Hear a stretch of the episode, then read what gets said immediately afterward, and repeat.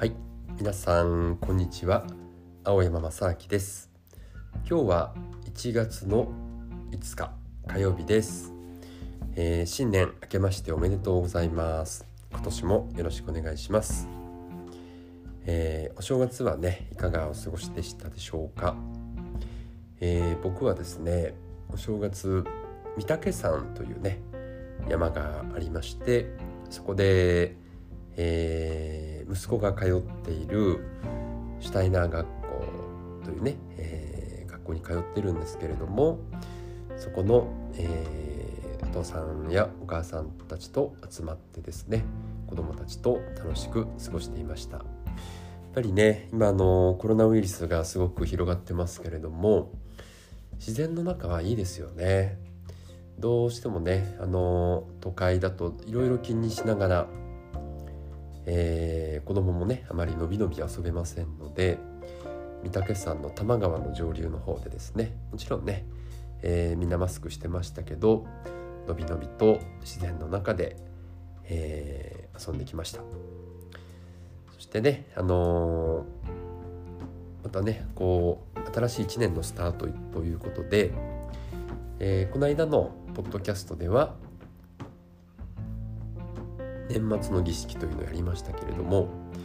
えー、今度は新年のね儀式というのをやってみましょう、えー、僕もね毎年やっていますが、えー、後でねまたやり方をご紹介していきます。今年はですね去年からまたね引き続きコロナウイルスの感染拡大が広がってきてましてね。あのー、田舎がこう遠くにある方なんかだと実家に帰れなかったりとかね。あとは都心に住んでる方だとなかなか外にね、えー、出られなかった方も多いかと思います。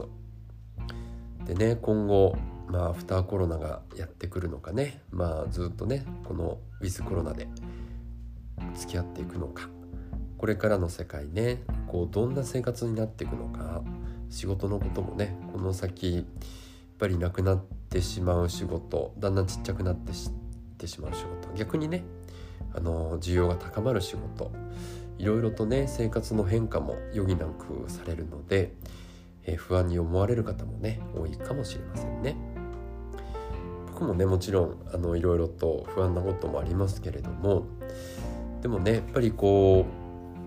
う人間がですね見直さなくちゃいけないこの何て言うんですかね資本主義というか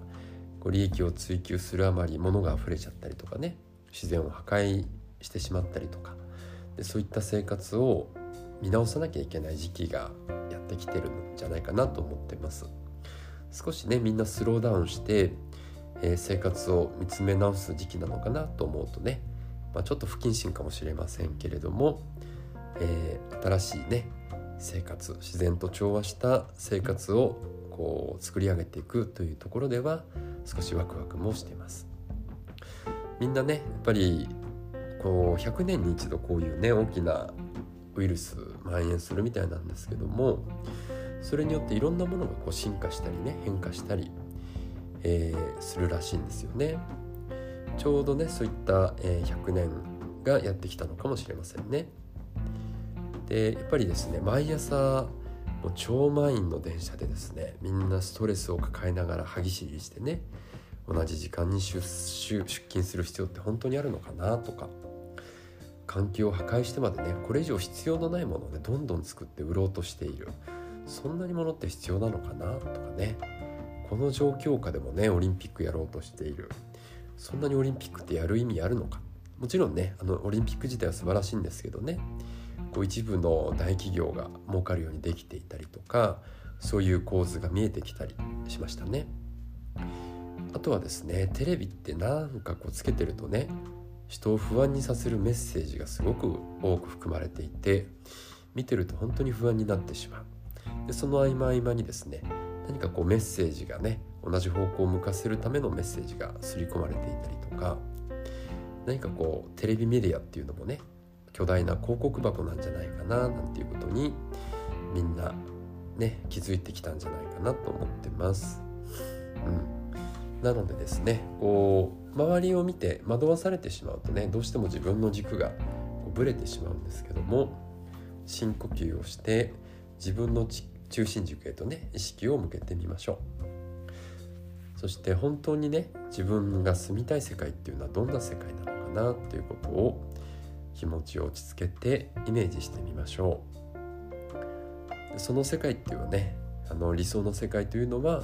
もちろん人それぞれで構いませんのでね人と比較する必要はありませんから、えー、僕は私はこんな世界に住みたいなっていうねビジョンを思い描いてみましょう。そしてね自分のセンターに意識を向ける方法っていうのはたくさんありますがまずはですね自分が本当に何が好きなのかな？そしてどんなことがやりたくてどんなことにね魂が輝いていくのかっていうのをね見ていきましょう。それではですねあのー、まあ、紙を用意していただいて、まあ、コピー用紙みたいなものでもいいし、えー、まあ、僕はねあのいつも使ってる手帳に書いたりしてますがでそこにですね、え、死ぬまでにやりたい100のことというのを書いてみます。年末にやったのはですね1年以内に達成したい100のことですけど今度はですね死ぬまでにやりたい100のことというのを書いてみますこれはですね誰にも見せる必要はないですしこうできるとかできないとかっていうのは関係ないんですねもう人が笑人に見せたらね笑われてしまうようなことでもまたはね些細なことでもね人がどう思うがねそんなことは関係なくあの子供のようにですね好きなことにこう飛びついてですね興味のないことには見向きもしないというあの本当に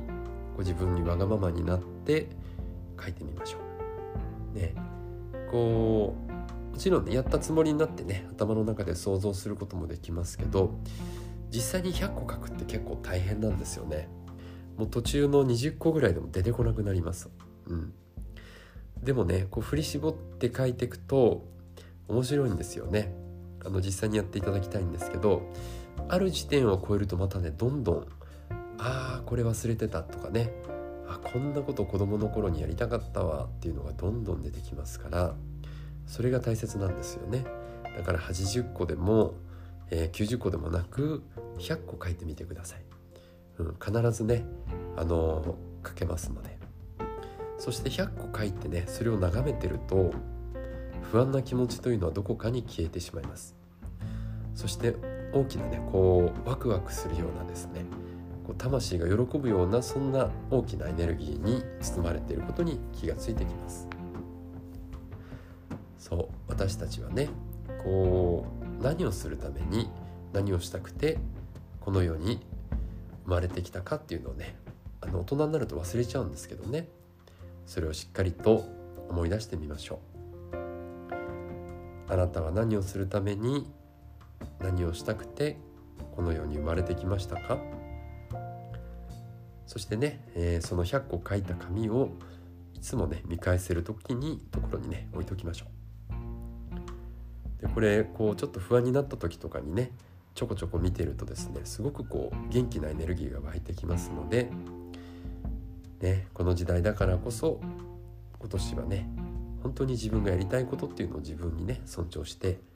そして魂の輝きをバロメーターにして明るく前に進んでいきましょうはいではね最後まで聞いていただいてありがとうございました本日も素敵な一日をお過ごしください。